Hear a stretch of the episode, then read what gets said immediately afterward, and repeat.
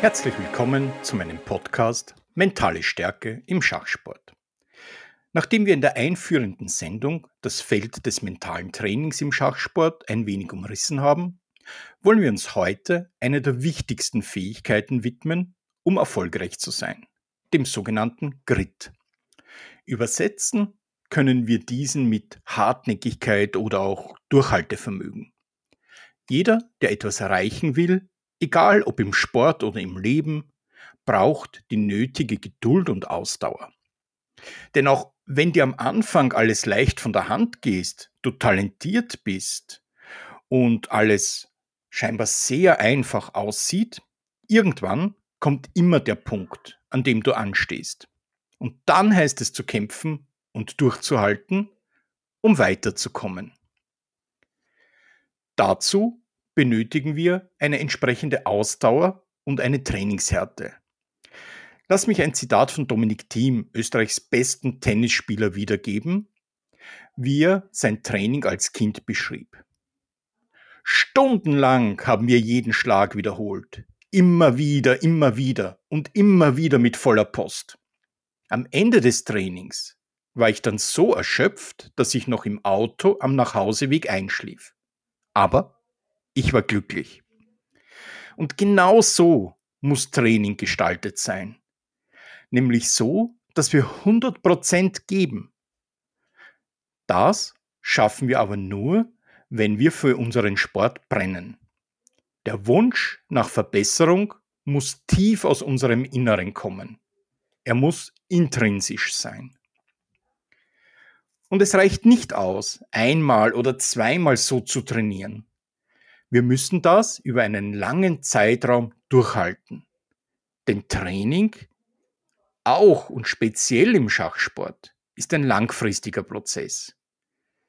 Nichts in keinem Sport geht von heute auf morgen. Da fällt mir eine Geschichte ein, als ich mit dem Wiener Jugendkader zum Trainieren begann. Das war 2008.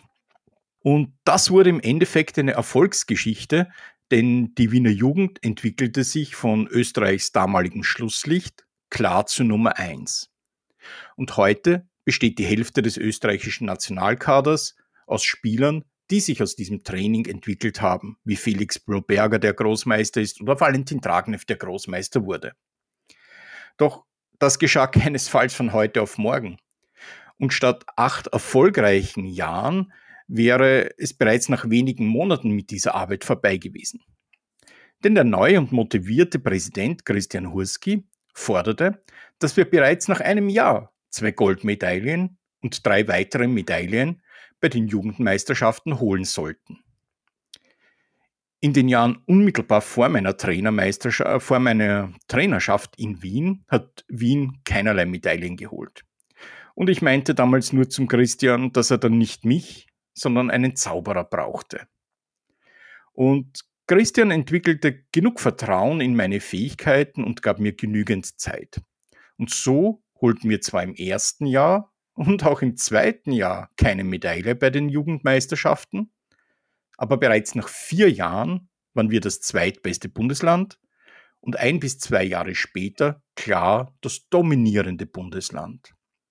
Training braucht also seine Zeit und es geht darum, Stück für Stück besser zu werden.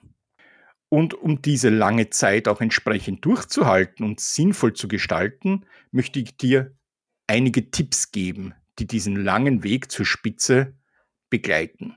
Mein erster Tipp, arbeite prozessorientiert.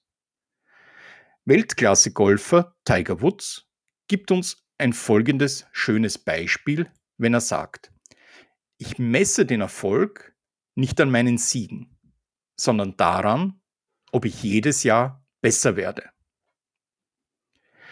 Denn es macht wenig Sinn, nach ersten Plätzen zu streben. Diese kommen von alleine, wenn wir unsere Arbeit nicht nur gut, sondern hervorragend verrichten. Und diesen Prozess, diesen Trainingsprozess, den können wir steuern.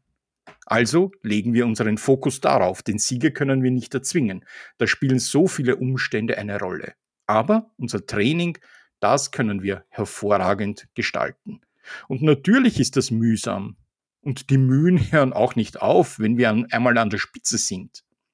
und wenn wir uns dort halten wollen. Das gibt uns auch die schöne Metapher aus dem Zen-Buddhismus mit. Sie sagt, vor Erlangen der Meisterschaft musst du Holz hacken und Wasser tragen. Und nach Erlangen der Meisterschaft musst du Holz hacken und Wasser tragen. Mein zweiter Tipp.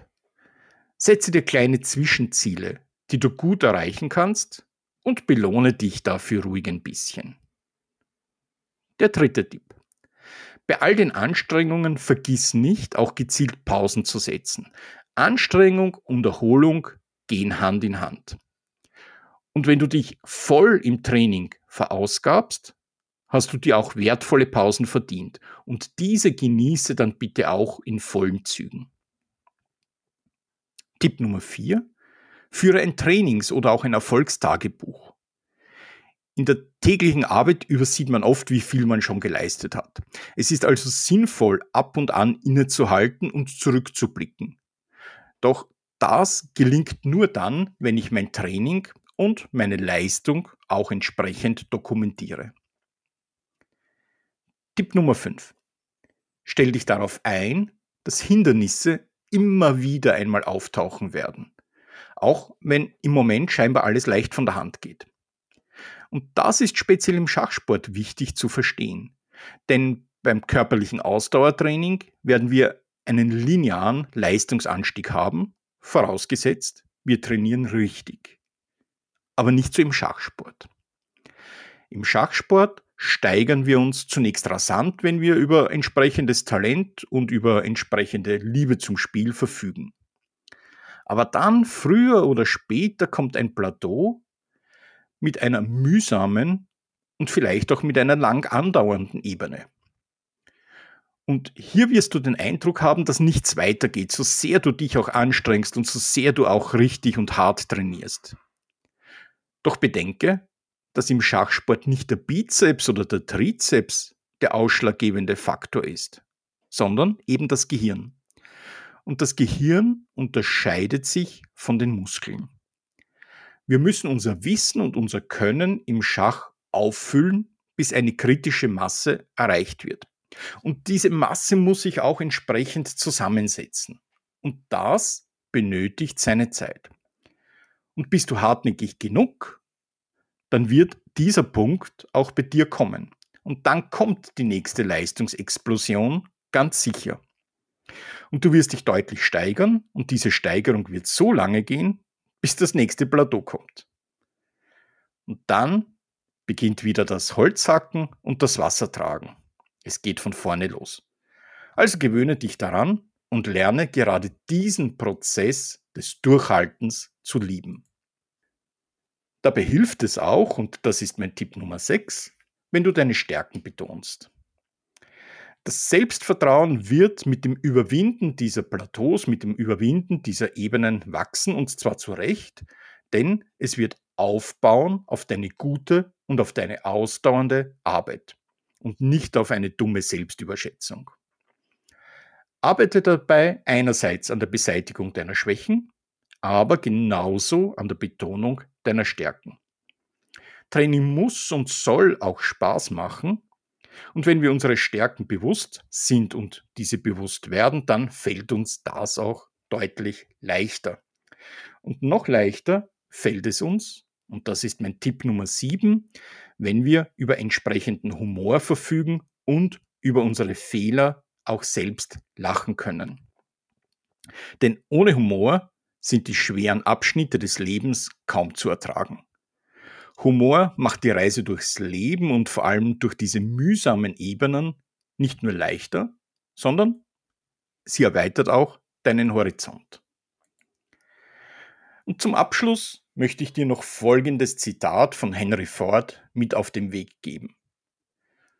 Ob du denkst, du kannst es oder du kannst es nicht. Du wirst auf jeden Fall Recht behalten.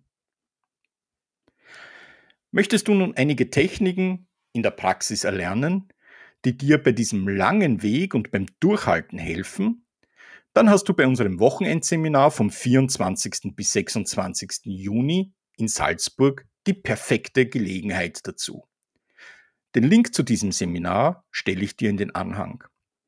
Und natürlich kannst du mich auch gerne direkt kontaktieren und eine Schnuppereinheit buchen. Egal ob online, via Zoom oder direkt bei mir. Dafür stelle ich dir auch meine Kontaktadresse in den Link. In diesem Sinne, bis demnächst und bleib optimistisch. Bye.